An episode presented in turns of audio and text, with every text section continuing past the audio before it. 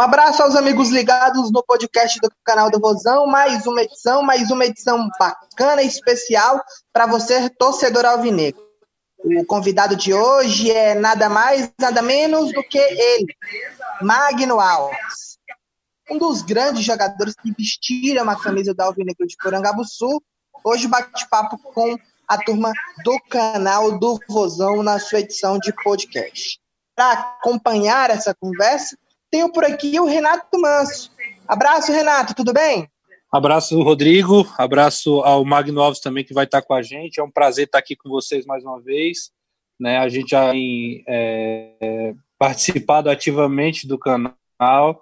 É um prazer para mim, mais uma vez, estar aqui com vocês e, e, hoje podendo, mais uma vez, também entrevistar um dos grandes nomes da história recente do Ceará, um dos maiores da história do clube, que, e com muita, com muita, sempre com muita consciência daquilo que fala, daquilo que pensa, da forma de se posicionar. Então tem, tem tudo para ser um grande papo. Agradeço a oportunidade mais uma vez. Magno Alves de Araújo, mais conhecido como Magno Alves de Aporá, nascido no dia 13 de janeiro de 1976. Magno, que tem 1,75m, é ambidestro. Seu apelido principal é o Grande Magnata. Hoje veste a camisa do Atlético de Lagoinhas e tem passagens por clubes como Criciúma, Fluminense, João Boc, o Gambozaca, o Altihad, Ceará, Atlético Mineiro, Esporte, Grêmio, Novo Horizontino, né? O Grêmio Novo Horizontino lá de São Paulo, Tubarão, Floresta, grandes times do futebol brasileiro e com muito orgulho, com muita alegria que recebemos Magno Alves no bate-papo de hoje. Magno, seja bem-vindo. Eu queria primeiro que você começasse esse bate-papo falando um pouco sobre o seu começo de carreira. Como foi seu começo de trabalho no futebol? O quanto o Magno Alves sonhava e almejava em ser esse jogador de futebol? E quais são suas grandes referências dentro do esporte? Abraço e muito obrigado pela atenção, Magno. Boa tarde a todos seja para vocês, assim também como os ouvintes, né, que estão aí ligadíssimos, né, nesse bate-papo. Eu sou grato, é um prazer estar falando com todos vocês. A minha história é, inclusive, eu tenho que fazer até propaganda, né, apesar que não fala dos clubes, que é o meu livro. Né, eu não sou muito de, de mídia, assim, de estar tá, né, divulgando, né, mas se vocês quiserem saber um pouquinho mais também da história do atleta, né, do, do, do ser humano, que muitas vezes a gente não, não procura saber, né, porque, enfim, mas a pergunta não, não é essa, só foi um entre parênteses aí. É, eu venho de uma cidade pequena, como você citou, Aporá, né, 15 mil habitantes, interior da Bahia, é um garoto que até os 16 para 17 anos ele não tinha perspectiva de vida nenhuma, no sentido de e realizar esse sonho, porque desde pequeno eu sonhava. Eu tinha uma quadra, a quadra da escola, perdão, era 50 metros da minha casa. Então era todos os dias, o dia todo, treinando e esperando uma oportunidade, né? A Porá fica a 200 quilômetros de Salvador e eu nunca né, tive a felicidade ou privilégio, posso dizer assim, de, de fazer um teste no Bahia no Vitória foi quando surgiu um rapaz na cidade de São Sebastião do Passé, fica a 60 quilômetros de Salvador. O nome do time, Ratrans, era uma transportadora. Durante três meses eu fiquei ali na segunda divisão, pela categoria de base, né, no, no Júnior, né, na época ela chamava Júnior, até os 18 anos era Júnior. Foi quando ele nos pegou e em três meses que eu fiquei lá, a gente fez um intercâmbio com São Paulo, na, na cidade de Valinhos, e aí começa a história do Magnata, que ela é um pouco bem longa. Se vocês quiserem um resumo, mas aí você já vê que né, no ano de 93, que eu saí de casa com 17 para 18 anos, mas minha mãe falou que eu só poderia sair depois que acabasse ou concluísse o segundo grau.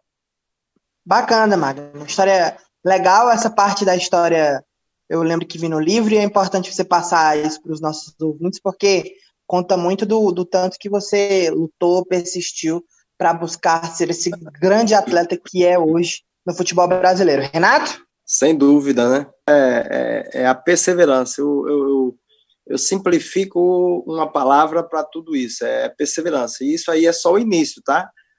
no decorrer aí, se tiver tempo, a gente conclui um pouquinho para dando curiosidade aí para os ouvintes. É, aproveitando essa pergunta do Rodrigo, né, sobre o começo da carreira, né, sobre é, essa, essa perseverança, como o próprio Magno falou, uh, eu, eu, tenho uma, eu tenho sempre uma curiosidade assim, principalmente nós que estamos começando na carreira, a gente ainda tem muito caminho pela frente. Eu particularmente gosto de me inspirar em, em bons exemplos e acredito que o Magno é um desses exemplos, né? E a minha pergunta é para saber se, se você, Magno, imaginava que quando assim quando virou a chave que, que passou a ser jogador profissional se você já imaginava que pelo seu talento pela sua capacidade você teria um caminho proveitoso um caminho de sucesso na, na, na vida do futebol ou ainda era algo incerto na tua cabeça assim? Você imaginava virar o que virou? Não o que eu, o que Deus fez na minha vida nem tanto, né? Porque eu, com seis anos de idade, eu falei para uma professora: um dia você vai me ver dentro da televisão o tempo passa, eu chego com 15 anos, me, você me recordou algumas coisas aqui na, na mente, né? Com 15 anos, chega um rapaz de São Paulo e fala: O que é que você está fazendo aqui? Você está perdendo tempo. Vai, tipo, assim, vai, vai embora para São Paulo. Eu digo: Rapaz, não tenho dinheiro para ir para Salvador, como é que eu vou para São Paulo? Mas eu creio assim que é, é, é o dom, né? Cada um de nós temos um dom. E sem dúvida, juntando com a perseverança, claro que se a gente pegar hoje em dia é totalmente diferente, né? Hoje você vê que os empresários pegam um garoto com 12 anos. Não vou exagerar tanto, mas com 12 anos eles já estão pegando. E na minha época não tinha essa questão, você ser empresário, você na cidade, você sem sem essa oportunidade é, se tornou um pouco mais complicado. Mas aconteceu e as coisas que aconteceram na minha vida de vestir camisa da seleção brasileira, jogar em clubes grandes como Fluminense, ídolo no Fluminense, ídolo no Ceará, é, jogar fora do Brasil. Isso é algo assim que jogar com jogadores como Romário, Ronaldinho Gaúcho, Fred, é, é, é um privilégio, é um orgulho que creio que são para poucos, né? Para quem não tinha perspectiva de vida nenhuma, principalmente nessa área, que é complicadíssimo. E aí, Magno, pra, dando complemento à nossa questão de linha do tempo, Ratrans passa pelo Valinhos, e aí depois, como é que você começa, quando é que você, é, particularmente você, na sua carreira, observa que as coisas começam a, a, a ir no trilho que você observa aqui é a minha grande chance de é, agarrar essa oportunidade fazer meu nome dentro do futebol e fazer com que aquela promessa para dizer para a professora que ainda ia vê-lo na televisão virasse realidade. Eu saí de, em 94, viajei para Valinhos, né, na cidade de Valinhos, que é o, mesmo, o nome do time também. É, na época era Série B1, como São Paulo tem muitos clubes, né, muitos times, lá é muitos campeonatos. Eu creio que agora é só até A3, se eu não me engano. Dali, que é o centro também do futebol, né, a região sudeste, pega tanto São Paulo quanto Rio, que são os lados no futebol brasileiro. E isso em 94, aí veio 95, eu fui fazer um teste no União São João de Araras, o antigo União São João de Araras, de onde o Roberto Carlos saiu, né? Hoje eu creio que nem existe mais esse time, desfizeram, não sei o que é que. Nunca mais ouvi falar desse time. No mesmo ano também fui parar no São Paulo, no Murumbi, né? Joguei ali na, na, na categoria de base, onde conheci alguns jogadores com nome expressão, Edmilson, né? É, Fabiano, volante, o próprio Sidney, que hoje é treinador, é, o Dodô já estava explodindo também, o Denilson, enfim.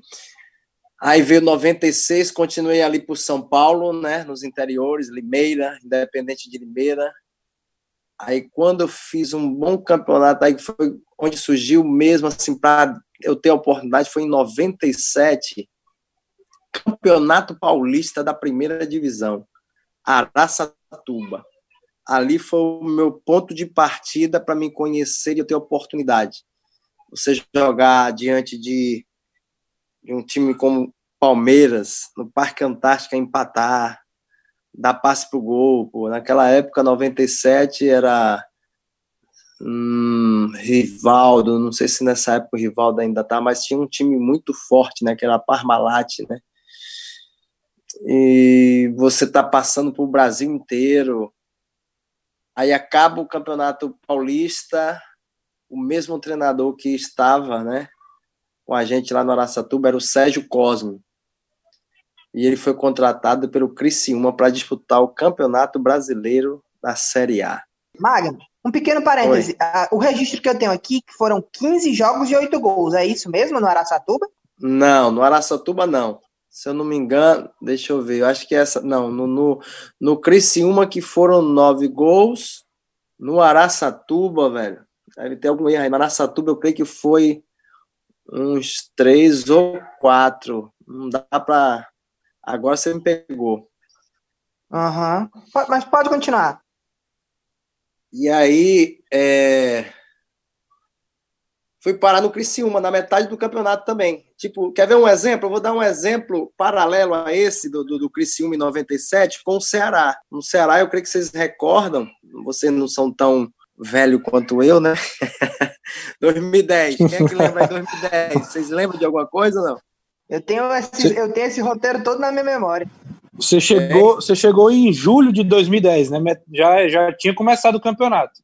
Justamente, né? E, e fiz, creio que foi nove, foram nove gols também, né? Na, na, na temporada, Isso. assim, no brasileiro. Nove gols. Nove então, gols. Foi, justa, foi semelhante, né? Iniciou a história do Magno Alves no futebol brasileiro, porque você estava passando para o Brasil inteiro, é um campeonato mais disputado e ali o Corinthians de Vanderlei Luxemburgo sai no jornal, está contratando, né, a revelação do Criciúma, aí foi quando aconteceu que o Fluminense acabou comprando meu passe, né?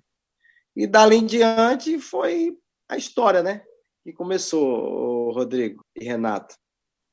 É, o, o, o Magno já chegou, né? Fez, fez esses gols pelo, Criciúma, e ele, ele realmente foi um dos grandes destaques. E aí ele vai para um time, é, daqui a pouco a gente chega no Ceará, propriamente dito, né? Mas é o Magno já, já chega no Ceará numa, numa outra fase, né? Já, já chega consolidado.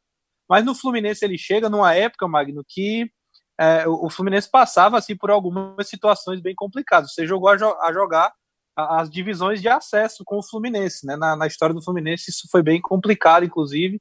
Mas você estava lá, você foi um dos nomes que, que, que fez o Fluminense resgatar a, a, grandeza da história do clube, né?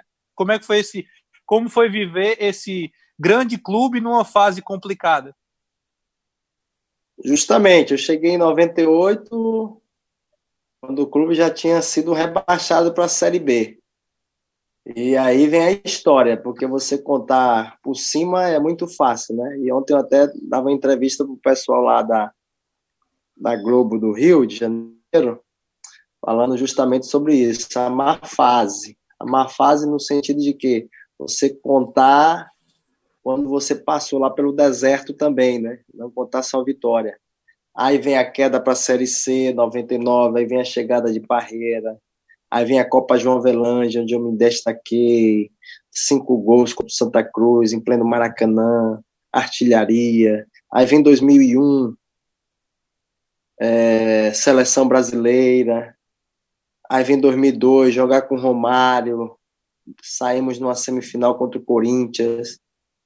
Enfim, então foi uma história assim bem bem legal pelo tempo, né? Porque você tem de baixo para cima, né? Tem muitos que começam lá em cima e acabam lá embaixo. Eu fui o contrário. Graças a Deus. É, e se destacando justamente em, em equipes que é, não estavam tão bem, mas mesmo assim você conseguindo obter seus, seus gols, né? O, o Criciúma, por exemplo, caiu em 97, junto com o próprio Fluminense, foi disputar a Série B, né? E no Fluminense você também foi bem, apesar do Fluminense ter ido mal. E aí depois começa a saga de retorno, né? Vencendo a Série C, é, como você falou, né? É. Chegando a uma Copa João Avelange, por exemplo, é, e perdendo para o Corinthians, que, que, que inclusive o Fluminense ganhou o primeiro jogo com 1 a 0 gol do Romário acredito que foi isso, né? E, e, e depois perde em São Paulo. É, não, 2000, perdão. 2000 foi a gente saiu contra o São Caetano. 2001 foi contra o Atlético Paranaense lá em Curitiba. 2002 que foi contra o Corinthians que a gente o Corinthians jogo de 1 a 0 e perdemos no Morumbi por 3 a 2. Que é exatamente esse jogo do Romário, né? Que o Romário faz o gol no Rio, né? E depois o Corinthians é. acaba eliminando lá em São Paulo. Mas o, o, que, o que me impressiona é que você sempre teve um retrospecto muito positivo, mesmo quando os clubes não estavam tão bem. E quando os clubes estiveram bem, que lhe ajudaram, que tinham bons elencos, você conseguiu êxito, inclusive, como você falou, na seleção brasileira. É, é, que lições, Mag, para a tua carreira, naquele momento, naquele início ali, pode-se dizer ainda, você leva até hoje, você traz até hoje, né? Você fala da perseverança, mas em termos de elenco, em termos de grupo, em termos de futebol, o que é que aquilo te ensinou ali? É, cada caso tem, tem uma história, né? Porque você chegar num clube como o Fluminense, né? De tradição, então você não tinha estrutura, você não tinha salário, né? Então tudo assim acaba cooperando para hoje você ter uma certa maturidade de analisar, ter uma autocrítica, de, de, de ver né, na vida. Sempre você aprendendo. Eu aprendi muito, né? E como eu falei anteriormente, é ali por baixo para você também valorizar quando você estiver por cima. E é algo também que, que você citou aí muito bem, todos os clubes que eu passei, eu sempre fui artilheiro. Se não foi do campeonato, eu era artilheiro da equipe. Inclusive, até isso faz o quê? Lembrar até recentemente, a última passagem que eu tive pelo Ceará. Mesmo não jogando no segundo semestre por muito, muito tempo, eu ainda fui o artilheiro daqui. Bacana, Magno. E aí, é, tem essa passagem é, importante pela equipe do Fluminense e tem a experiência, é, o, o, torcedor, né, de forma bem resumida, gosta de chamar tudo que passa ali pelo Oriente Médio, Ásia, como o mundo árabe. E aí tem a experiência fora do Brasil, tem a experiência nesse gigante mundo asiático no Oriente Médio. Como é que foi para você essa mudança de, de cultura, mudança de, de, de questões mesmo culturais? Como é que foi esse processo? E resume um pouco para a gente como é que foi essa tua passagem lá pelo futebol da Ásia e também ali do mundo árabe, por favor. É uma coisa assim meia maluca, né, entre aspas. Né? Por quê? Porque a maioria dos jogadores eu tava com 26 anos, creio que 26 anos para 27, e o objetivo ou o sonho da maioria dos atletas é jogar na Europa, né? E eu nunca tive assim essa ambição. Por mim, se acontecesse, ok. Tanto é que em 2001 quando eu passei pela seleção, sempre tem aquelas especulações, né? É, e chama também a atenção, além de especulações, também tem algumas que são fatos de jogar. Tipo, eu tinha proposta para o Racing Santander, da Espanha. É, depois que eu fui descobrir que eu passei a ter proposta para ir para o Borussia Dortmund.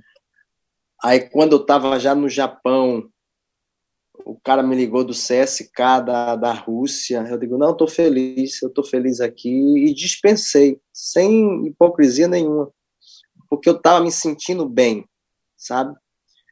Então, para mim, o mais importante era, era o momento, né? era o presente. Eu estava bem num país que ainda não fosse tão conhecido como o Japão, como a Coreia do Sul.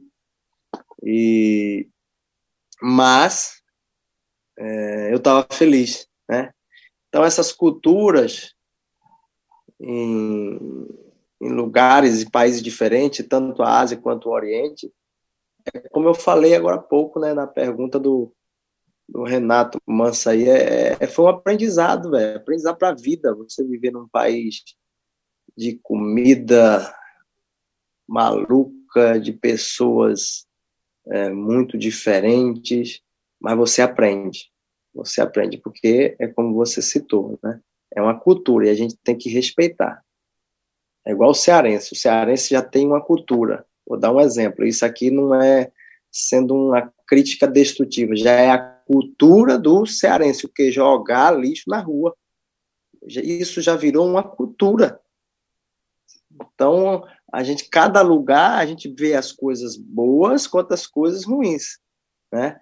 Então, nesse tempo, é, é muita coisa que eu levo até hoje, vou levar para a vida. Aprendizado, isso sem dúvida.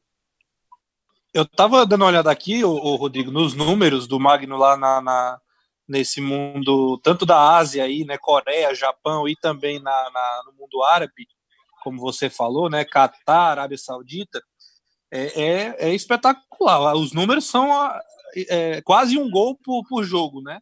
Pelo menos a conta que eu tenho aqui é todas as temporadas aqui é quase o mesmo número de jogos é praticamente igual ao número de gols. Eles são impressionantes, né? Ele, ele é quase beira a quase um gol por partida disputada. Né? São muitos gols, né? Foi uma fase realmente né, acima da média do Magno. Né? Foi uma das fases que ele mais fez gol por jogos disputados. Né? Foi sucesso na Coreia, no Jeonbuk, depois foi para o Ita Trinita, jogou no Gambosaka, aí depois foi para o Al Ittihad da Arábia Saudita e terminou essa passagem no Salau do Catar, né? Segundo, a, a, segundo as nossas pesquisas aqui.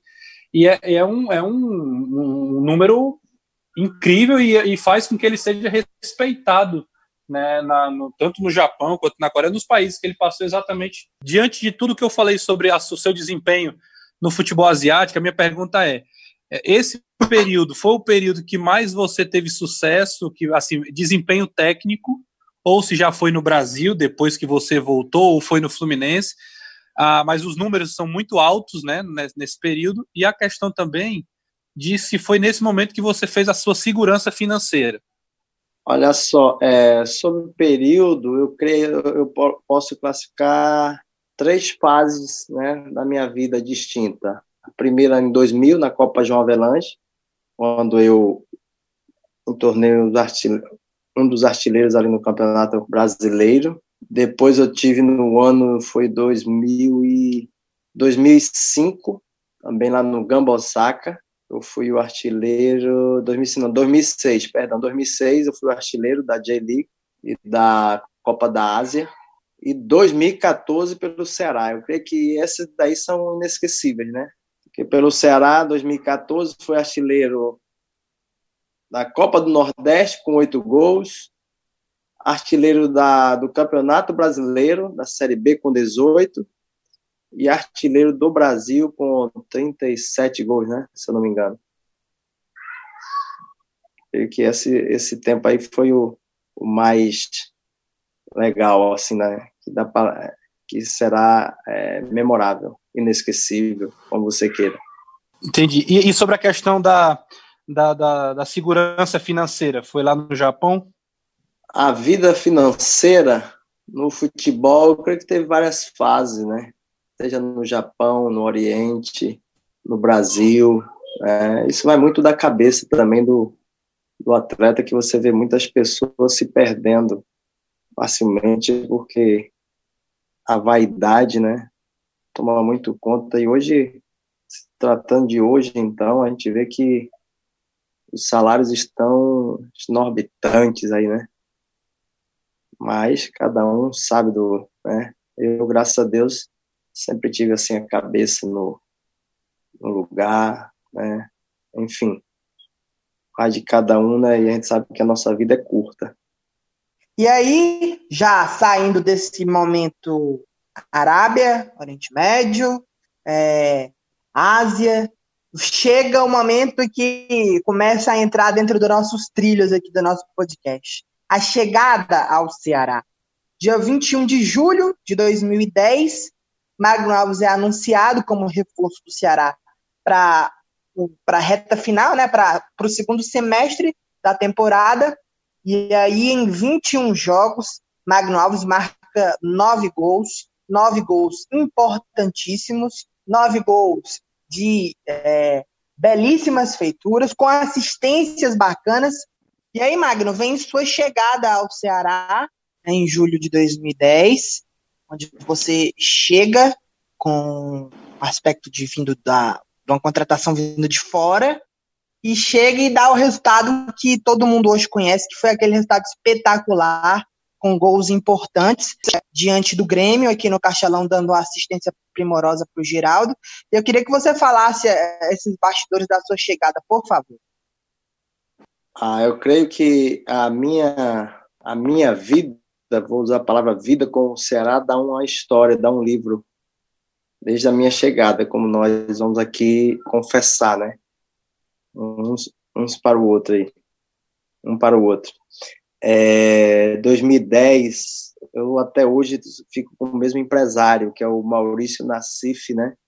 Juntamente aí com o Evandro Leitão.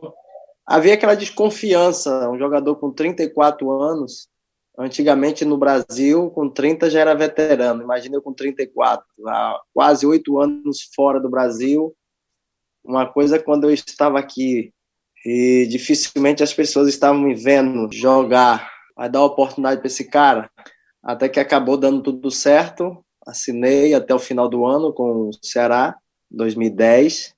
Estevão Soares, juntos, e Tihad, ele foi o meu treinador lá na Arábia Saudita. Então, houve também essa conciliação, né? Essa, esse encaixe aí do Gesso Sodré, que era auxiliar, juntamente com o Estevão Soares. Infelizmente, o tempo que eu fiquei treinando até pegar uma forma física, o time não estava indo bem, ele acabou sendo demitido. Aí depois veio a chegada de, se eu não me engano, foi o Mário Sérgio. Mário Sérgio. Isso, Mário Sérgio. É, o finado Mário Sérgio, o homem que dizia que a gente ia cair o homem que dizia que a gente não valia nada, o homem que dizia que debochava até dos cearenses em plena conversa e eu via cearenses ficarem calados porque o cara denegrindo a imagem, na cara. Enfim, são fatos, sabe? Apesar dele não estar mais vivo, mas foi um momento assim que eu creio que acabou, acaba de uma certa forma e acabou nos dando assim uma força a mais porque você ouvir do próprio treinador que o time vai cair, é, eu vou usar a palavra inadmissível, né? Para não falar outras assim. Eu creio que um futuro breve aí dá para a gente escrever um livro, né? Tem muita história com o finado Mário Sérgio. Tem até uma história aqui que eu vou confessar também para vocês. Quando eu estou treinando e tinha um jogo que seria o último do Maracanã contra o Flamengo, né? Na sexta-feira eu entrei como titular.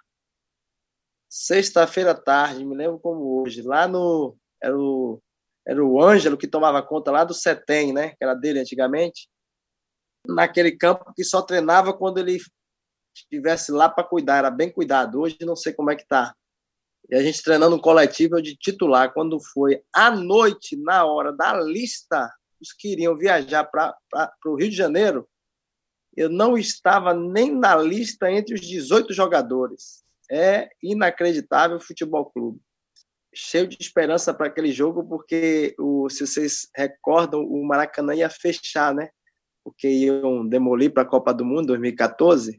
Diga assim, vai ser a minha última chance. Eu com 34 já estou perto de parar.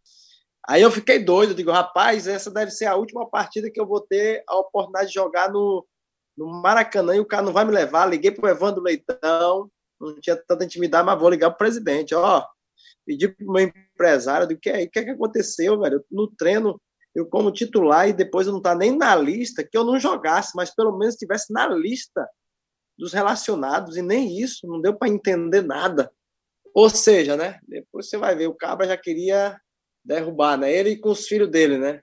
Um dos filhos e o outro lá treinador. Agora não deu para lembrar, tá? Eu tô doido para se encontrar nada de ressentimento, mas eu para a gente agradecer, tem coisa que a gente agradece na vida, né? Porque no final da história vocês vão entender. Você que está ouvindo, vocês que estão aqui ao vivo comigo, tanto o Rodrigo quanto o Renata, não sei se vocês já sabiam dessa história, né? Ou até quem não sabia passou, vai passar a saber agora. Primeira mão. E ali, quando eu não me engano, a gente perdeu por 1 a 0 lá no Maracanã. O Flamengo ganhou, né? Isso, gol do Pet. E quando ele ganha, e quando ele retorna, doido, ficou retado, sabendo que eu tinha ligado pro. Aí ele me chamou na sala dele, eu conversei e falei, pô, isso para mim é falta de caráter, pô. Como é que eu tô de titular, treino, ainda que eu não viesse a jogar, e vocês não me falam nada e nem, nem na lista de relacionado, isso para mim é falta de caráter, tal, tal. Aí discutimos ali, ele me colocou para trabalhar separado, depois me recebeu, deixou treinar, com o tempo ele deixou treinar. E quando retornei, né, é a história que vocês viram aí. O cara que era para ser cortado do time, um treinador que disse que a gente ia cair, um treinador que disse que é, não existia aqui, né? No caso, Ceará não existe. Como é que pode? Só denegrindo a imagem do Ceará, cara. E jogador daqui ainda ficou calado. Eu fiquei assim impressionado. O que é isso, velho? Daqui a pouco ele vai embora, entra Dima Figueira, como sempre, né? E a gente vai lá. O homem que era para ir embora, o homem que ficou desesperado para jogar no Maracanã, o homem que né, estava é, desacreditado, chega, resolve muitos jogos, não individualmente somente, né, porque o, o futebol é um coletivo. Classificamos pra, em 12, entramos para a história, numa Copa Sul-Americana. Esse era o time que o Cabra disse que a gente ia cair para a segunda divisão. Então aí é só um, um prato de entrada da minha história no Ceará. É, naquele ano, por exemplo, eu lembro de jogos marcantes, né? Tem um jogo contra o São Paulo, o Magno é importantíssimo, né? Na, na, na, vitória contra o São Paulo, Castelão lotado. Eu lembro que até era, era, horário de verão. O jogo foi três horas da tarde aqui no, Ceará, né? Que era o horário de Brasília, né? O Ceará deitou no São Paulo naquele dia ali. É, o jogo que o Magno faz o gol também contra, se eu não estou enganado, o, o, se ele não faz o gol, ele dá o passe para o Geraldo, também, não só contra o Grêmio, mas contra o Santos também. Mas acredito que o Magno faz gol contra o Santos também no Castelão. No Fez. dia lá, no dia do jogo contra o Neymar, né? Também um jogo emblemático também do Magno. É. é, é não, enfim, jogos, aquela jogos época ali, velho, é que todo mundo. A, a, a, casa de apostas, Renato e Rodrigo, com certeza, naquela época ali era 95 para 5%. Vou colocar 5% para gente. Todos os jogos. Se a gente pegar um São Paulo e um Ceará, com certeza as casas, a casa ou as casas de aposta, pegar um Santos, ganhamos. Pegar um Flamengo, perdendo por 2 a 0 se eu não me engano, me corrija, empatamos o jogo. Não, não foi isso. A gente empatou as duas, né? Saímos perdendo. Isso. Você fez os dois gols naquele dia. Depois pegamos o Botafogo também. Eu não me recordo de ter perdido. Depois vocês, quando eu cheguei, desde que eu cheguei, eu não me recordo da gente ter perdido um jogo ali no Castelão. Depois vocês me, me isso corrijam porque, aí. Se... Isso porque é, nessa, nesse, quando você começa a engrenar no time titular, tem jogos importantes dentro do Castelão, mas o Ceará é, ele faz um bom começo de sai a gordura, na volta da Copa essa gordura é queimada quase que toda a sua parte, mas aí coincide da entrada do Magno e do Dimas, o Dimas como comandante e o Magno como titular, o time começa, o time começa a, a a pontuar, a fazer resultados importantes, e dentro de casa começa a ser muito forte. Como, como o Renato muito bem falou agora, vitórias, vitórias expressivas, vitórias expressivas diante de times como é, São Paulo, dentro de casa, como a equipe que, que o, Magno até falou agora, que não é uma vitória, que o Renato também citou, mas é um jogo muito importante porque o Ceará enfrenta o Flamengo dentro de casa e sai atrás duas vezes no marcador e consegue empatar com dois gols do Magno. Tem a vitória diante da equipe do Santos, que, como o Magno falou, a, na casa de apostas era 90, era praticamente 90 contra 10% de chance o Ceará ganha, com muita propriedade, e consegue resultados expressivos com o Magno fazendo gols. Dois gols diante do Flamengo, faz gols também diante da equipe do Botafogo, São Paulo, é, gols emblemáticos da, daquela trajetória que o Ceará é. tem dentro do Campeonato Brasileiro sem contar, Série A. Sem contar, Rodrigo, aquele jogo também do Corinthians lá no, no Pacaembu, que a gente saiu ganhando 2 a 0 né? Eles empataram. Cara, essa, essa atuação sua, para mim, ali em 2010, é uma das mais marcantes, porque o Corinthians abafa, fica ali naquela briga, e o Ceará também indo buscar resultado, fazendo gols. Você jogou uma barbaridade nessa, nesse, nesse dia, jogou é. muita bola, foi, foi um jogaço. Aquele ali, aquele ali foi um dos grandes jogos do Ceará no Campeonato Brasileiro da Série A, um, um resultado importante. Para mim, o maior, a maior atuação, o maior, a, a maior, é, a, acho que dá pra, até para dizer que assim como uma atuação mesmo, é uma atuação de luxo do Ceará nessa Série A de 2010 é a vitória diante do São Paulo aqui. O Renato falou da é. questão do horário de verão, mas é, como o Ceará se comporta taticamente dentro de campo, com vocês atuando de uma forma brilhante, o Vicente voando, faz o lançamento até para você fazer o, o gol de cabeça, que o Rogério fica pedindo que a bola tenha saído para tiro de meta, mas ela não sai, depois mostra no replay e depois o gol do Sacomã, mas, mas sem dúvidas, eu nunca tinha visto que o Ceará dominar. Hein? Incrível, um golaço. Eu nunca tinha visto o Ceará dominar um clube é. da, da, do grande eixo como o Ceará dominou aquele dia. São Paulo acho que deu dois chutes no gol, eu acho, só.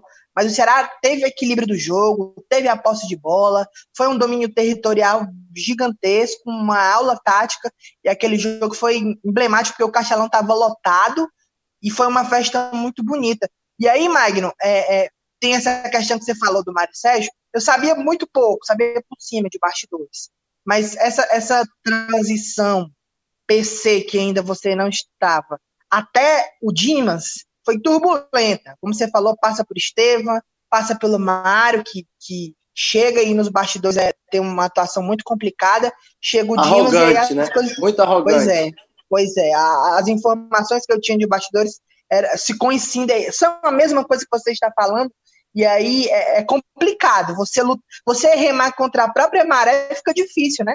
É.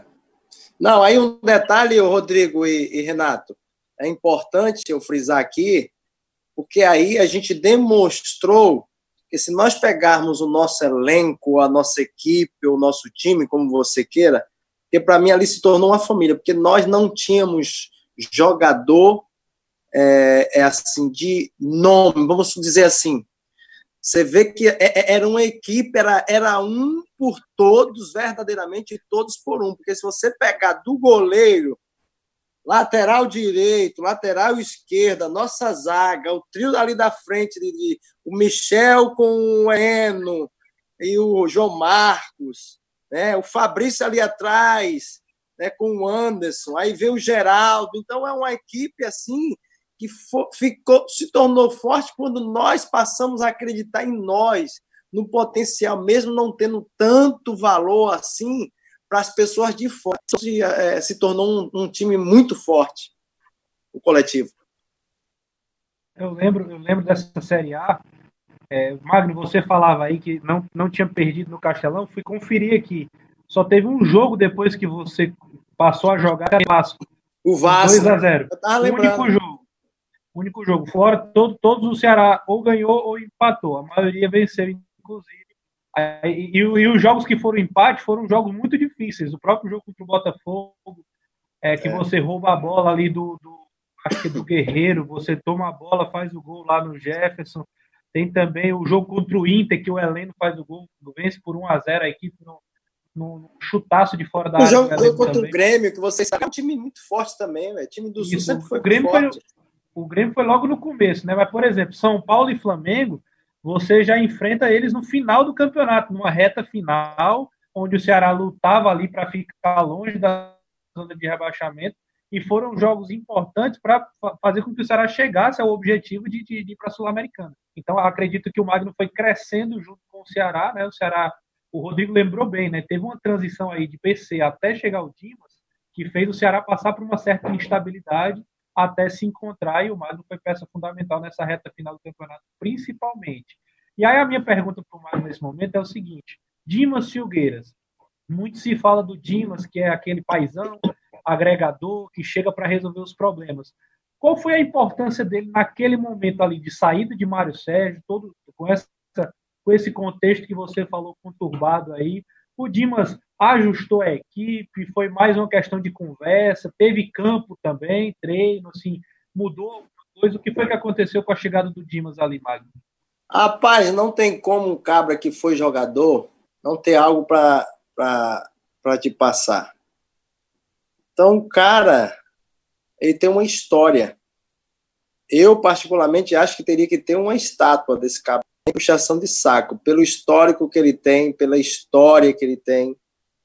Né? Enfim, a gente sabe das políticas, não sei nem se tem, posso estar até enganado, que faz muito tempo assim, às vezes que eu fui lá no Ceará, depois que eu saí em 2017, não tem muita assim notícia, acompanho, mas esse negócio de política passei a gostar de 2018 para cá, né? Gostar entre aspas, né? Respeito cada um, enfim. Mas o, era o papo, velho, era de aquela coisa de jogador para jogador mesmo e a humildade, velho. A humildade faz a diferença em qualquer setor, qualquer segmento da vida. Humildade, nada de soberba, não vai chegar mesmo. O cara vai cair um dia. Cai, a queda é feia. Então, humildade, é conversa, era todo dia, velho, conversa. É isso, é o que, é que vocês acham? Dava essa liberdade, não era prepotência, não era autoritarismo, sabe? Não tinha negócio de subir, não. Como é que, é que vocês acham? Aqui, ó, vamos enfrentar uma equipe assim, assim, essa. E a gente foi crescendo, então tínhamos essa. E quem não jogava também respeitava, sabe? Tipo, você tinha um Misael, você tinha um Kempis, né? O finado Kempis também, ali, por quando entrava, dava conta do recado, inclusive no jogo contra o Santos, foi ele que me deu o passe para fazer o gol ali de cabeça, né? O Misael, fumaça, mesmo começando ali, carregando uns 21 anos enfim. Então a gente tinha essa, essa liberdade de conversa né? e, e fomos crescendo juntos, juntos. Essa foi a diferença do Dimas Figueira. Sempre foi assim, até nas últimas né, recorrentes, assim, antes dele sair de lá, ele sempre, quando participava, a coisa fluía. E aí, Magno, tem a, a, esse seu momento, né, de 2010, um grande momento. E aí você vai para o Atlético Mineiro, né? Passa a temporada de 2011, lá pelo Galo. É uma temporada que o Ceará é rebaixado, né? E você tá lá pela equipe do Galo. No final da temporada, pela equipe do Atlético Mineiro, você, é, no fim de 2011, acerta sua ida novamente para o mundo árabe, vai para o Um Salal, né, do Catar, e fica lá até junho, volta para o Brasil, né, tem meio que uma situação em relação a Ceará, mas não dá certo, você vai para o esporte, e aí você retorna ao Ceará em 13 de setembro, na reta final da Série B do Campeonato Brasileiro, do Ceará, nesse ano é, de 2012, e é, marcou, se eu não me engano, um gol só. Quatro, um gol, foi só um gol, né? Contra o América de Natal. De pênalti é, PV. É, de pênalti. E aí vamos entrar em 2014, que é um ano é, que para mim é espetacular dentro da questão Magno Alves vestindo a camisa do Ceará, porque você faz muitos gols, você apresenta ao torcedor um leque de opções de gols incríveis. O cara é bom por cima, é bom no chute rasteiro, é bom no chute de fora da área lá em cima. O torcedor do Ceará se apaixona pelo Magno Alves, essa é a grande questão. E aí chega esse ano de, de, de 2013, né? E você lembra de um jogo que você marca dois gols contra o Itabaiana, né? No, no, começo de fevereiro de 2013, que é o começo da Copa do Nordeste. Copa do quando Nordeste. Ela, é. quando ela começa a voltar ali naquela pressão da Copa do Nordeste ganhar força de novo. E aí é, é, é tem esse ano de 2013, né? Tem essa, essa passada em 2013, tem, tem essa questão de gols importantes que você faz em 2013, mas saindo de 2012, tem 2013, mas eu queria falar com você sobre 2014, porque é, no dia 2 de fevereiro de 2014, contra o 13, você completa 100 jogos né, com a camisa do Ceará, já com 48 gols marcados, né? Então você tem um 2013 muito bom, você faz gols no começo de. Você faz gols do meio para frente de 2010, faz um gol em 2012 e 13 marca um, no nosso linguajar aqui um, uma carrada de gols, mas chega 2014 que é outro ano emblemático. 2014, eu queria que você falasse sobre esse ano, Magno. Como é que foi para você? Você marcou muitos gols, foi importante dentro do campeonato estadual, dentro da Copa do Nordeste, que o Ceará não consegue ser campeão, mas chega à final e perde com muita é, hombridade para a equipe do esporte, joga um jogo duro, não consegue o título, mas é consequência do jogo. E tem o Campeonato Brasileiro da Série B, onde luta para subir até a fase final, até as últimas rodadas. O que é que o Magnovos pode falar para o torcedor desse 2013, pincelando, e desse ano emblemático de 2014? Tirando a Copa do Nordeste 2015, que esse é histórico também, é claro, mas 2014 foi é, um ano ímpar, né? Em todos os sentidos para minha carreira. É, porque, como você citou aí, Copa do Nordeste, artilheiro, não conseguimos o nosso objetivo, perdemos o primeiro jogo 2 a 0 para o esporte na área do retiro, o segundo a gente sai na frente, mas depois uma expulsão, empatamos o jogo, enfim, eles fizeram por merecer. Vem Campeonato Brasileiro até junho, antes da parada da Copa, a gente muito bem, bem demais, mas aí tinha uma Copa do Brasil também pelo meio, bem demais também a equipe, tanto é que a gente foi jogar, o Sérgio Soares levou até uma equipe considerada, né, que não tinha, para mim não tem isso, considerado segundo o time, lá no Maracanã, e mesmo assim vence por 2 a 1 um, né, sem contar o Inter, vou até passar o Inter esse ano, mas aquele jogo do Botafogo, uns falam, outros não, né, cada um tem a sua opinião, que ali foi o ponto, depois daquela derrota, depois daquela desclassificação contra o Botafogo, e depois do retorno após a Copa do Mundo, a gente desandou, não sei, no, no coletivo, porque eu não desandei de fazer gol, né? Continuei fazendo gols, mas a gente sabe que é o coletivo, não adianta fazer gol e a gente perder, né? E no final das contas, por mais que eu tive essa, como é que eu posso dizer assim, tríplice, né? Individualmente falando, artilheiro da Copa do Nordeste, artilheiro do, do Campeonato da Série B e artilheiro do Brasil. Mas o que mais me frustrou não foi nem tanto a Copa do, do Brasil, né, naquele jogo. O mais me frustrou é ter conseguido tudo isso e, e pelo que a gente vinha fazendo, não ter conseguido, né, é, o acesso daquele ano. Isso que foi mais frustrante para mim. Mas não deixa de, de apagar, né? As coisas que, que, individualmente falando, e o que a gente estava fazendo também no coletivo. Do Botafogo, Magno, é, o quanto foi dolorido para você e para o grupo? O que é que você lembra disso? Porque foi, foi um jogo realmente muito traumático. O que é que você tem de recordação, no caso, negativa desse jogo? Antes do Magno ah, responder, eu tenho, eu tenho só um acréscimo o, o Ceará vinha um dos melhores times dos últimos anos do Ceará, né, nessa época.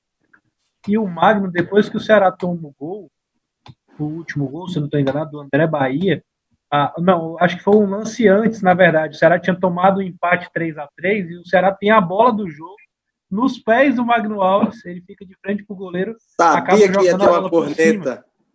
Sabia que ia ter uma corneta, Rodrigo. Não, não é, não é corneta, não é corneta, é porque assim, a minha pergunta, mas assim, com todo, com não, todo não, respeito, não. claro, é, é, porque assim, você era o jogador principal do Ceará naquele momento, naquele ano, cai no seu pé, o empate ainda era do Ceará, o, goleiro lá bate a bola, não lembro agora, não era o Jefferson, era um goleiro que estava é, reserva. Foi.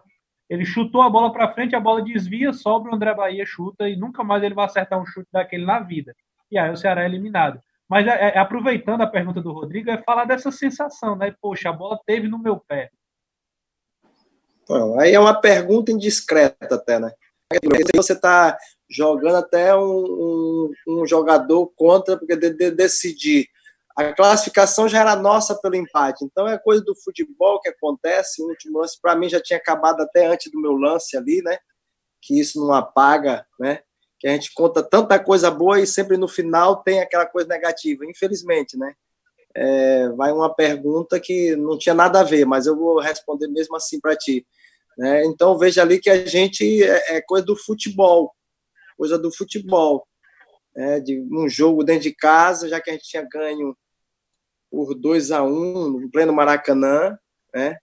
Repito, quando estava 3 a 3 eu vejo ali que já tinha acabado, já tinha passado um pouco, aí depois teve meu lance, e num chute do goleiro despretensioso, vai lá, o que vai acontecer? E sem contar que o gol foi de zagueiro, né? O André, André Bahia, se eu não me engano o nome dele, né? Que fez o gol lá e dali em diante não é uma justificativa, né? Mas abalou bastante, sem dúvida. Também e pela campanha que a gente vinha fazendo, sem dúvida ali também foi um dos melhores times que a gente apresentou, tinha, né? De elenco assim e tinha tudo assim, a expectativa pelo que a gente apresentava. O jogo contra o Inter, tanto fora quanto dentro de casa, a gente estava com uma equipe muito, sabe, assim, muito boa, velho. E foi bem frustrante a gente não subir aquele ano. Mas é, é a vida do futebol também. É, só, só para, assim, até lhe peço perdão, porque na, aí, o objetivo não era ser indiscreto, o objetivo era pegar um detalhe daquilo que aconteceu, como você falou, é um fato. Pelo contrário, acho você um dos caras mais importantes daquele grupo. Volto a repetir, né? O jogo contra o Inter, por exemplo, no Castelão, foi outro jogo primoroso. O corte que você dá, o Dida é o goleiro do Inter naquele momento, você desloca o goleiro, uma finalização incrível. Então, assim, realmente era só para pontuar um fato, na verdade, não era para não era nem para causar nenhum tipo de indiscrição. Pelo contrário, acredito muito forte que futebol é coletivo, totalmente coletivo, e acho que você fez muito bem seu papel ali. Na verdade, 2004, 2014, na verdade, o Ceará conseguiu formar um dos melhores times, né? Por, assim, é, é, realmente como o Magno está falando, é de lamentar o Ceará não ter conseguido, por exemplo, o acesso no final do ano, né? O Ceará acabou ficando em é. oitavo lugar, mas a poucos pontos, né, do Havaí, foi o quarto colocado. Assim como, por exemplo, em 2013, o Ceará também ficou na última rodada. Né? Teve o jogo contra o Joinville em casa, que o Ceará acabou perdendo, né? Foi aquele jogo até que o Icasa também estava brigando, né? Que o Palmeiras foi o grande campeão daquela, daquela Série B. Ou seja, foram dois anos que o Ceará brigou ali na parte de cima da tabela com bons times. É. Foi, foi, acredito que, inclusive, um tempo necessário para o Ceará reajustar a sua, sua, sua cozinha, né? Sua casa ali, para chegar a, a, brigar por coisas maiores nos próximos é. anos que viriam. É, eu vejo uma semelhança até, Renato e Rodrigo, eu vejo uma semelhança se nós pegarmos dois anos de Copa do Nordeste e dois anos do, do Brasileiro Série B, foram similares, né? Você pega 2013 e 2014, a gente bateu na trave no Brasileiro, que parecia que a gente tinha tudo mesmo assim pra, pela equipe. Assim também como 2013 contra o Asa e 2014 contra o, o, esporte, sempre estava batendo ali. Sempre estava batendo. Então estava bem pertinho, né? Demorou um pouquinho, foi para 2017 que a gente retornou, né? A Série A, subimos, né? E a Copa do Nordeste 2015. E aí, Magno, é, é, tem, tem essa situação de 2014, 2013 em 2013, o Ceará bate na trave ali também, né, com questão de Copa do Nordeste. Bate na trave com, é, com questão também de Campeonato Brasileiro, 2014 da mesma forma, mas aí vem a parte boa, né? A parte de comemorar, de levantar esse troféu, que é um troféu importantíssimo para a história do Ceará. Você, eu acho que você tem muita noção que você fez parte da, de uma das maiores conquistas da história do Ceará, se não a maior de todas, que é a conquista da Copa do Nordeste de 2015. E essa Copa do Nordeste é especial porque ela vem de forma invicta, né? Com resultados convincentes é. em cima até do próprio Fortaleza. E chega a vez do Ceará disputar contra o Bahia e chega o título. O que, é que você tem de recordação sobre essa Copa do Nordeste, Magno? Rapaz, recordação tenho desde que nós saímos de Porangabuçu até a entrada. Ou seja, não é nem só do jogo, é até o que antecede o jogo, o que a torcida fez com a gente. Diga assim, hoje a gente não chega a ser, hoje a gente não chega, quer dizer, hoje a gente entra ali atrasado, todo mundo atrasado, porque estava dando trabalho. Quando chega ali perto do Castelão e a torcida invadindo, a gente vê ali, deu 63 mil, né? 63 mil pagantes. Eu digo, dessa vez, meu irmão, não vamos nos frustrar, não. Dessa vez ninguém tira. Vai ficar para a história, velho. Pela campanha que nós fizemos, não tinha como não merecer. sem perder para ninguém, ganhar deles lá fora e agora dentro da nossa casa com 63 mil pessoas, já com resultado ao nosso favor, vamos fazer ainda mais. E foi o que aconteceu, né? E, pô, merecidamente foi, é como você citou aí, um, o título né, mais importante da história. E eu sou um privilegiado também fazer parte, né? Faço parte dessa galera aí. Uma campanha memorável, né? Memorável mesmo, né? Campeão Sem dúvida. Do Nordeste. É, onde o Ceará, como eu já tinha falado anteriormente, estava num processo de, de crescente, né? Tanto internamente quanto no futebol, formatando seu elenco, melhorando a cada ano.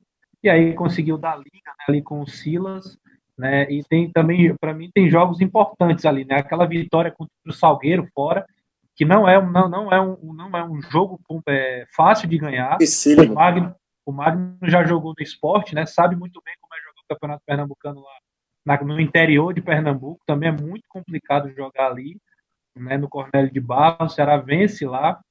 O Ceará pega um Vitória também, é muito difícil, não Vitória também apesar de estar passando por algumas situações, mas também tinha um time muito forte. E aí eu lembro da semifinal, né, no, no jogo lá em, Salvador, mas aquela vitória lá, é, aquele empate, na verdade, né, o gol do Ricardinho. 2 a 2 Eu lembro que eu lembro que na transmissão, eu não lembro agora se do esporte interativo ou da Verde Mais, eu não lembro, mas o narrador faz questão de destacar que você está de joelho ali perto do banco. Você recorda desse é. momento? Ah, velho, eu, eu virei até o de lado, eu digo, pô, foi pênalti, Deus do céu, velho. É a nossa classificação, eu nunca fiquei tão desesperado que eu digo assim, que eu nunca, assim, tipo, eu sempre enfrentei, né, as coisas assim, mas aquele jogo ali, eu digo, vou, velho, eu não quero nem ver. Ai, vamos você, só você era, era o Ricardinho de pegar a bola também para bater ali. É, é, o que eu estou falando, o narrador diz que você fica de joelho. Eu não lembro agora exatamente se você ainda estava é, no não, jogo. É, não dá assim para ter a confirmação se eu ainda estava no jogo. Que foi em cima do Marinho, eu me lembro, né? Que o pênalti foi em cima do Marinho. Isso. Eu acho que eu tinha saído. Não sei quem, quem entrou. Eu acho que eu tinha saído. Depois a gente checa isso direitinho. Mas eu não quis vir, não. Mas graças a Deus que, deu certo. Depois que faz o gol também, é, são cinco minutos ali de bola é. pro mato, porque a vaga é nossa, né? Ninguém tira é. a vaga do Ceará. Magno, é, nesse jogo você estava em campo. Você não sai, não. Nesse, nesse momento desse lance, você não sai, não. Você não, do pênalti? Campo. É, do pênalti. Você está em campo. Então deve ter saído depois, porque eu me lembro que eu Isso. saí para alguém. Pelo menos aqui nos registros do, da, nos registros da, da Globo, naquele eu jogo. Acho que o Gabriel, até que entrou no meu lugar. Tem aqui as modificações. Samuel sai para a entrada do Cametá. Depois o Everton entra no lugar do Assisinho. E o William, o Batoré entra no lugar do William Corrêa. Você está em campo, você está de joelho realmente em campo. É, esse é o registro mesmo da penalidade. E aí, Magno, vem esse título, como você falou, e acho, importante que você cita. É, bater na trave em 2014 reforçou ainda mais o compromisso dessa busca por esse título em 2015. Dessa vez não tinha como dar errado e não deu. Vem o título, vem a conquista, é, para ficar como registro que a gente tem que registrar. Vem o vice-campeonato do, do, campeonato estadual, mas passando isso, você vai para o Fluminense. E aí tem aquela sua, sua despedida lá em Porangabuçu, que eu não esqueço nunca. Você reúne todos, é, agradece, é, pede desculpa se, se tem ofendido alguém, mas sai bastante emocionado. Como é que foi para você momento, esse momento da saída? O que é que você tem de recordação desse momento? E se você acha que foi importante esse momento de saída para vestir a camisa do Fluminense novamente? Ah, isso é uma coisa que a gente já tinha em, em, em contrato, né?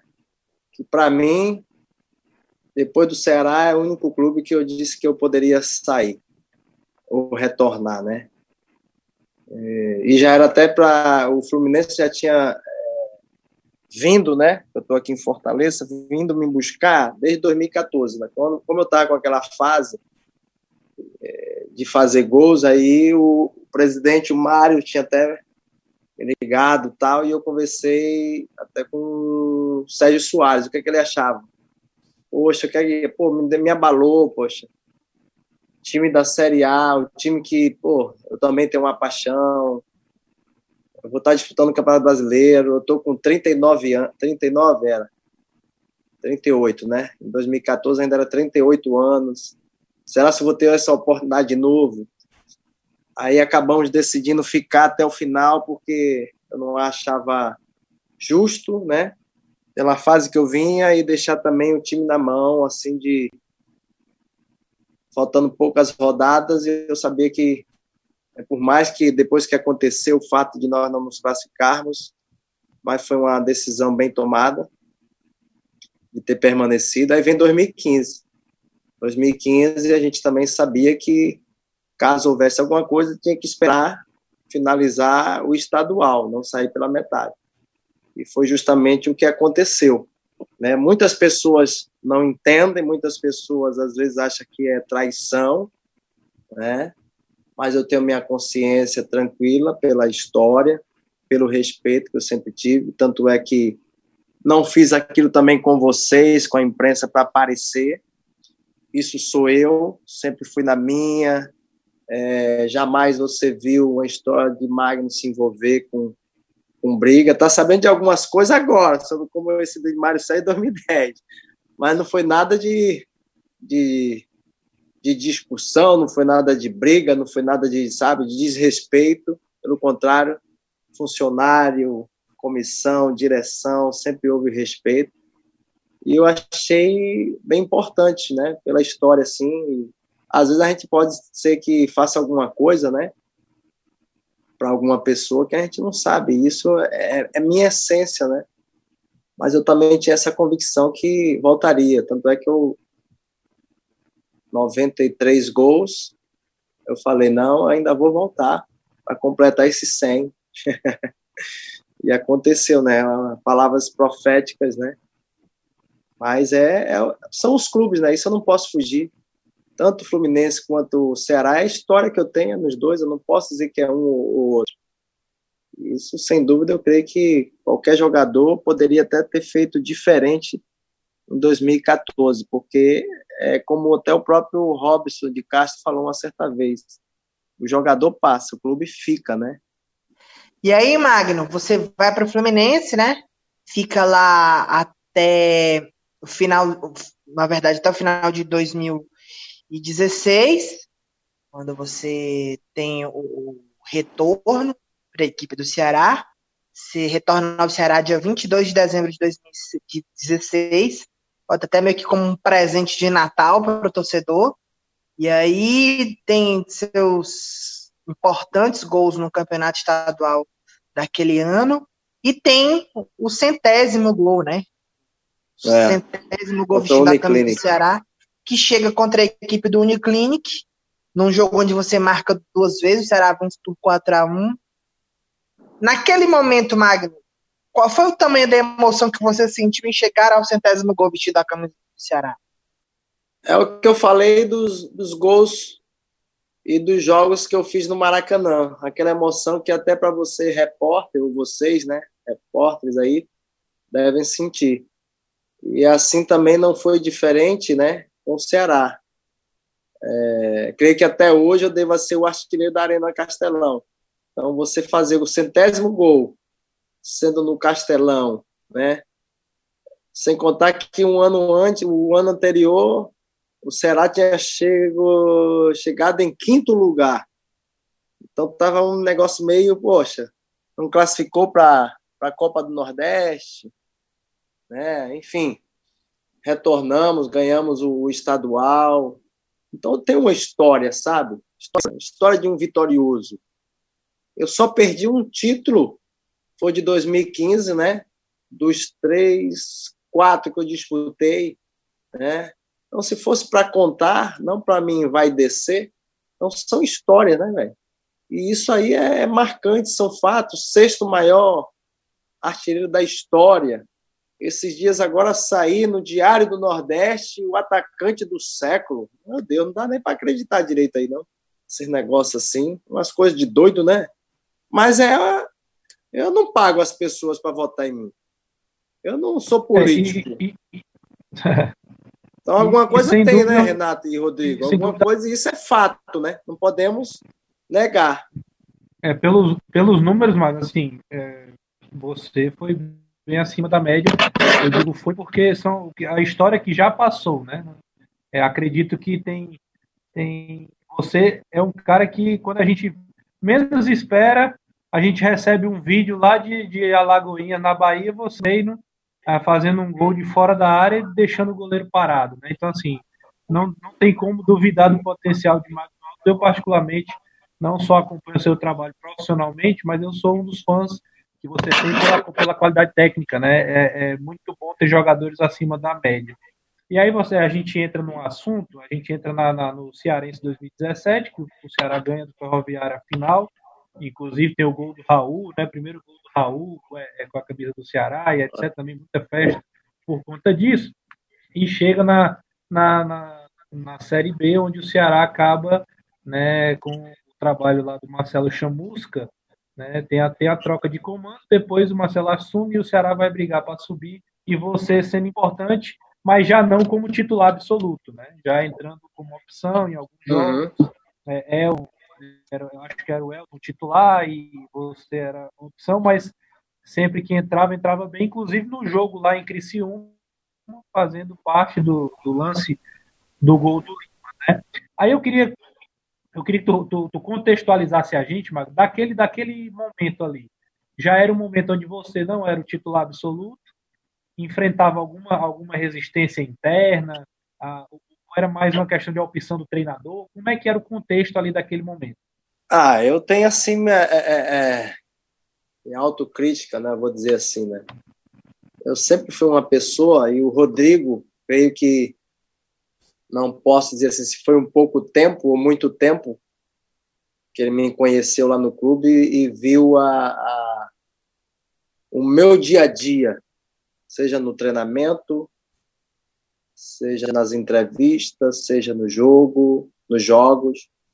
Então, sempre é, respeitei, sabe? Eu só, é, é, é, tipo assim, sem recebimento, eu só achei em certos momentos assim desrespeito, né? Desrespeito assim da tipo da parte do treinador do Mar, Mar, é, Marcelo Chamusca, isso, né? Desrespeito com do próprio presidente, tá? Não é que eu sou intocável, jamais, jamais. O Rodrigo aí é prova disso, jamais viu com estrelismo, jamais me viu querendo ser melhor do que ninguém, com regalias, nunca houve isso desde o meu primeiro momento de 2010 até a minha saída em 2017 para 2018, nunca houve, eu nunca me senti estrela, melhor do que ninguém, pelo contrário, é, é o coletivo que vence. Então, essa, essas decepções que fazem parte, imagina se tudo também fosse mar de rosas. Porque eu, para mim, na minha concepção, não é pelo fator assim que eu sei que pô, o Raul tava. Raul não, perdão, o, o, o atacante, o Arthur, né? O Arthur estava vivendo um bom momento, o próprio Elton também. Mas uma coisa que eu achei, né? É minha opinião, achei inadmissível é você é eu chegar ao ponto de ficar até fora, fora, velho. Um ídolo, uma pessoa que tem história, ficar fora de relação e por vários e vários jogos eu fiquei fora de relação. Meu irmão, só a minha presença, só a minha presença, eu tenho certeza, sabe, que isso incomoda. Não estou dizendo assim que teria que estar tá entrando para jogar, que aí é outro fato, isso é uma decisão pessoal mesmo do, do treinador. Agora, você ficar fora de lista, isso para mim foi inadmissível, foi bem decepcionante da minha parte. Mas em relação a, a a esse acesso, Mário, tem. Mesmo com essas citações, você ainda entra em momentos importantes e marca gols importantes, né, cara? Tem um gol para ver que tem importância, né?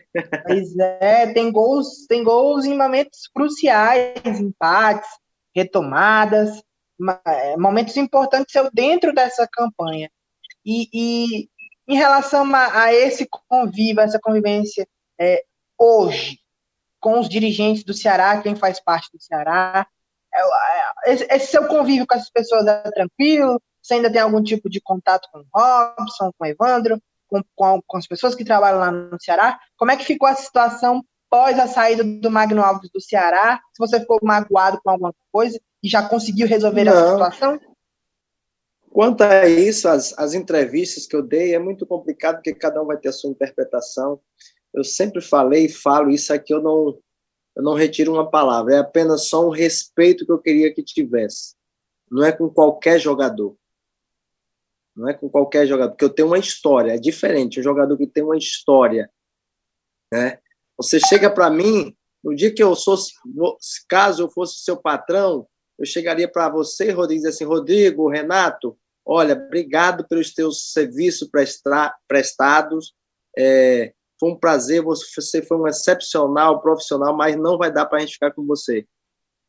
Então, para mim, isso, isso, isso é sinceridade, isso para mim é essência, caráter. Então, quando você não tem esse respeito, e a gente sabe que existe política, né? Então, quando você está é uma coisa, e eu creio que não é de agora que, infelizmente, o Ceará tem algumas coisinhas assim que, que a gente vai vendo, né? Um exemplo, a gente pode pegar um Mota, né? Que não teve tanto assim, o próprio Dimas e outros e outros ídolo, ídolos, né? Mas eu não guardo nenhum ressentimento, não, seja com o Robson, seja com qualquer dia. Só que eu tenho a minha vida, né? Que eu não, não sou daquele de andar paparicando, não sou daquele de andar muito em clube. Não deixei de ir, não. Fui lá no CETEM, meu filho treinava lá, na época. É, às vezes ia também ver os profissionais, sem problema nenhum. Só que eu não sou daquela pessoa que você não vai ver puxando o saco de ninguém, você não vai ver é, é, mandando recado. Se eu tiver alguma coisa para falar, vou falar na frente. Mas a gente sabe que no futebol é aquela coisa: enquanto você dá alguma coisa, você é bem, né? Então é bola para frente já. Você já não tem muito mais o que o que dá, né? Não dá para Magnata fazer gol mais, né? Eu queria estar em campo. Então isso é o que traz receita, né? É o que traz ibope, enfim. Mas eu tô tranquilo e amo todos eles sem, sem ressentimento. Na minha pergunta sobre o Ceará se ficou faltando alguma coisa para você, se, se você acha que é, podia ter acontecido, eu digo não em relação do Ceará para com você, mas você para com o Ceará. Pô, ficou faltando um, um título, ficou faltando uma, situação, ficou faltando algo mais, ou você se vê satisfeito diante de tudo que aconteceu, sua passagem pelo Ceará? Para mim foi maravilhoso, eu não tenho que reclamar, assim, sabe? 99,9% só benção. É como você fez, tá, Renato? E eu não tô com raiva de você, não. É tipo assim: você vai contar um monte de coisa. o Magno foi artilheiro, o Magno é bom tecnicamente, o Magno, poxa, é, é matador, o Magno é um excelente profissional, mas sempre no final o que acontece? Isso é com todos. Não é só com você, Renato. E te entendo. Tá? Não leve isso também a mal, não te entendo, porque você também é um repórter. No final, o que, é que a gente vai falar? Sempre tem alguma coisa que quer para arranhar. Sabe o que é que faltou? Para mim, desses 99,9% de bom, o que é que só faltou? Pô, você disputa o campeonato todo, sobe com o clube. E na hora do bem bom, por que é que você não está no meio?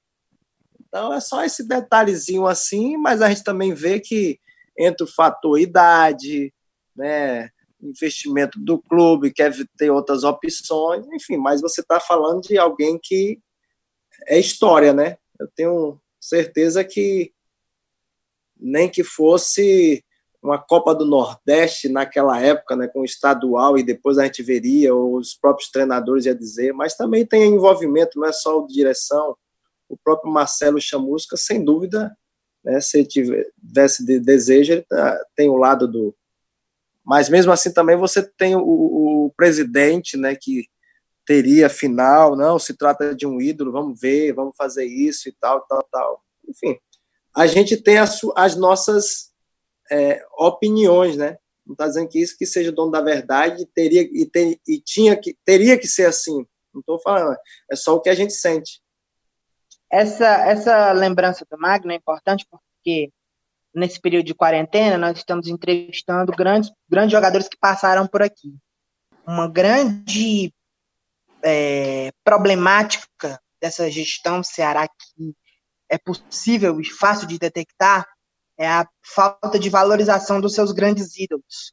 Isso é muito latente, mas é algo que a, a história e o trabalho e a chegada de um novo grupo de marketing pode ajudar a diminuir esse problema que aparentemente é algo que ainda precisa ser melhorado nesse Ceará recente. Foi assim é, com Magno, Adilson é, e tantos outros jogadores que passaram, Mota e tantos outros jogadores que passaram, vestiram a camisa do Ceará, que tem uma grande relação com o torcedor, que eu acho que merecem um, um, um olhar diferenciado, porque deram muita alegria ao torcedor. É, um jogo festivo de despedida, ou um, uma lembrança, algo, algo relevante, algo realmente mesmo que, que mostre o tamanho desses caras para o torcedor. O torcedor sabe desse tamanho, mas acho que o torcedor sente falta deles, desses caras serem valorizados. E aí, é, é, é dentro dessa situação de, de carreira, de passagem pro Ceará, pelo Ceará, a gente basicamente falou quase tudo. E aí, Magno, assim, só pincelando alguns pontos interessantes da sua carreira. Você jogou seleção brasileira, cara. Como é que foi essa experiência para você? Ah, isso aí é o ápice, né, da, da, vida de um atleta, de um jogador de futebol. Aí você volta toda a tua história da infância até eh, desde os seis anos que a professora ia me ver dentro de uma televisão, mesmo saindo com 17 anos de casa, e você se vê sendo convocado vestir a camisa da seleção, entrar em campo, jogar. Ai, o que é que falta mais? O que é que eu vou reclamar da vida, Rodrigo e Renato? Ouvinte. Pô, um menino de Aporá que saiu para ganhar o mundo, um dos maiores artilheiros da história no mundo, o sexto da história do Ceará, o nono da história do Fluminense dos maiores. Então, meu irmão, isso aí é, é, é orgulho, é, é, privilégio, eu não sei nem como me expressar. O que é que eu vou reclamar do futebol? O que é que eu vou reclamar, meu irmão? Só tenho que agradecer.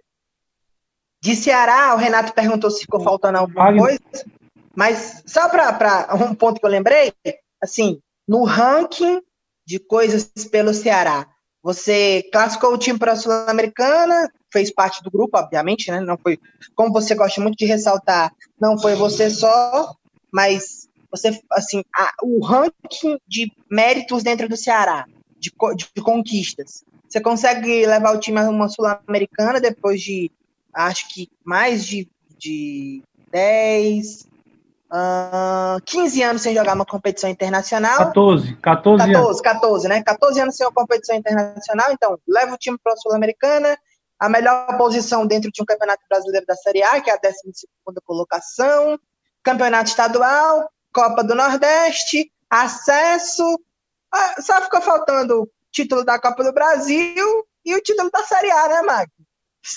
Dois vezes, né? que aí já era um pouquinho Só. mais complicado de conseguir, né? Tanta é. bobagem. Mas vai lá, Renato e ter jogado e ter jogado um, jogo internacional, né? Nesse caso, uma Copa Sul-Americana também seria bom. Mas aí também é demais, né, Rodrigo? É, o, o a gente nunca está satisfeito. O Magno pela seleção jogou Copa das Confederações, né? Que hoje é, pode-se dizer que é uma das grandes competições a nível de seleção, né? Que jogou contra Canadá, Japão e Austrália. Foram os três jogos do Magno. É, e aí eu lembro que eu acompanhei bem essa, essa Copa das Confederações, assisti todos esses jogos aí. É, Magno, eu tenho uma, uma, curiosidade, né? Você é um, como eu já falei no começo, quem acompanhou aí o episódio desde o começo, vai lembrar que eu comecei falando de você, dizendo que você era um cara muito esclarecido, e a entrevista mostra, mostra isso claramente, né? Você é um cara que tem personalidade, né? Fala tranquilamente sobre os assuntos, inclusive fala sem ressentimento, né? Inclusive falou do Pode Ceará, crer. que não tem ressentimento, que não tem ressentimento algum, e é louvável, né? E, e, você é um cara que ama o futebol, né? Tanto é que hoje ainda joga futebol, ainda pratica o esporte, é, ainda é atleta profissional. Mas eu tenho assim, eu tenho uma curiosidade do Magno, é, é como, como é contribuinte do futebol, mesmo que fora das quatro linhas, né? Fora ali do, do do, do, jogar. É, é, eu, eu acho, Magni, aí é só uma impressão minha, você pode discordar se for o caso. É, você é um cara diferente do boleirão, daquele cara que é o jogador, que, é, que, é, né, que usa roupa de marca, que usa brinca, aquela coisa assim, aquele estereótipo de jogador que a gente vê hoje. Você é um cara diferente. Né? Nitidamente você é um cara diferente. Mas eu te vejo, como eu já falei, amando o futebol, participando do futebol. Inclusive, você falou de política aí. Você é um cara que vai se envolver com o futebol mesmo não sendo como atleta, você é um cara que pretende se envolver ou como diretor, ou como comissão técnica, ou como, sei lá, um, um, algum empresário, alguma coisa. Você pensa, você pensa nisso já? Não, hoje, hoje, hoje, relacionado ao futebol, seja treinador ali dentro, a única coisa que está mais próximo hoje é você ajudar alguém. Claro que você não pode deixar de ser remunerado, porque hoje, para você ajudar, você também precisa investir, né? Principalmente nessa área de empresário, caso venha entrar. Mas no futebol, eu não penso, devido a esse desgaste que nós temos, não tirando as coisas positivas, que é muito mais, de você ficar distante da família. Eu sou um cara muito família, sabe?